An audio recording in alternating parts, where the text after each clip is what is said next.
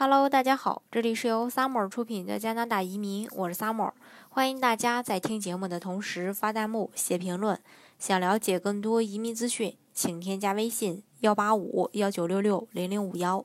或关注微信公众号“老移民 Summer”，关注国内外最专业的移民交流平台，一起交流移民路上遇到的各种疑难问题，让移民无后顾之忧。那加拿大交税呢？它有两种情况，就是说在加拿大，你是否要纳税是取决于你的居留情况，而不是你的国籍。换句话说吧，即便你是外国人，如果你成了呃加拿大的税务居民，那也要按正规的这个呃缴税的相关啊比例去交税的。而且成了加拿大的税务居民，意味着不仅你是在家国的收入需要上税，在其他国家的呃一样也要申报。被加拿大政府征税，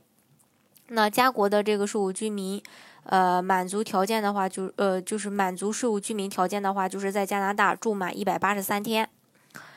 那如果已经完全切断与加拿大的居住关系，而且上个税务年度待在加拿大的时间少于一百八十三天，那你就是非税务居民，需要呢。呃，为你从加拿大本国所取得的特定型的收入向政府交税就可以了，比如说经商的收入啊、工资的收入啊、其他的存款利息啊、股票红利呀、租金收入啊等等。那在其他国家获得的收入呢，就不需要在加拿大申报了。所以说，即使已不再居住在加拿大，只要在加拿大仍有收入，就依旧需要交税。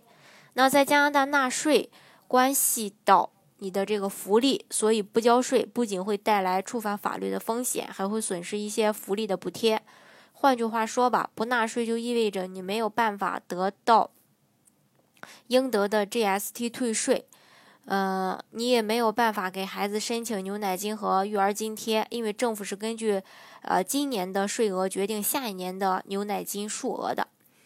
嗯，还有。呃，这个养老金也会受到影响，因为报税还可以将你在加拿大上学所交的学费用于以后年度中正常收入的税金抵扣。当年的税收单也是你申请申请这个家人来加呃加拿大的这个必要支持性的一个文件。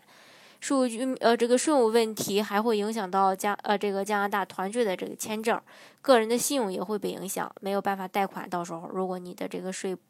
税呃个税交的不是特别好，就是税你的这个税收交的不是特别好的话，另外，嗯，在加拿大是否正常报税也会影响枫叶卡呃枫叶卡的一个换发。根据加拿大移民部的规定，要求换发枫叶卡的人需要提供近五年中任何任何两年的呃这个税单作为居住呃居住证明呃证明。包括所有的护照内页复印件，最近五年的税务局的核定的任何两年的个人所得税，呃，报税的话也需要作为准备，比如说你需要有这个上一年的税务局的退税表、家庭成员的 SN 号、出生年月、工作收入、利息收入、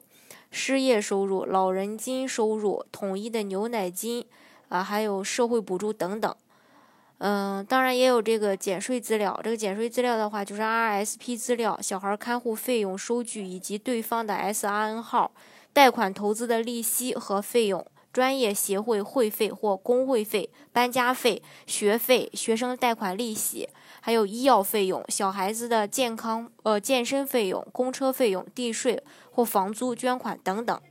那怎么去报税呢？每月每年的这个三月份，从任何加拿大邮局拿免费的报税单和报税指南，或者去访问 CRA 的官方主页，要求寄到你家中。拿到报税需要的表格和资料之后，就可以办理这个报税了。如果说对报税过程比较了解，可以自己计算税额；不了解的话，可以使用报税软件去计算，也可以去求助报税服务机构，这个都是可以的。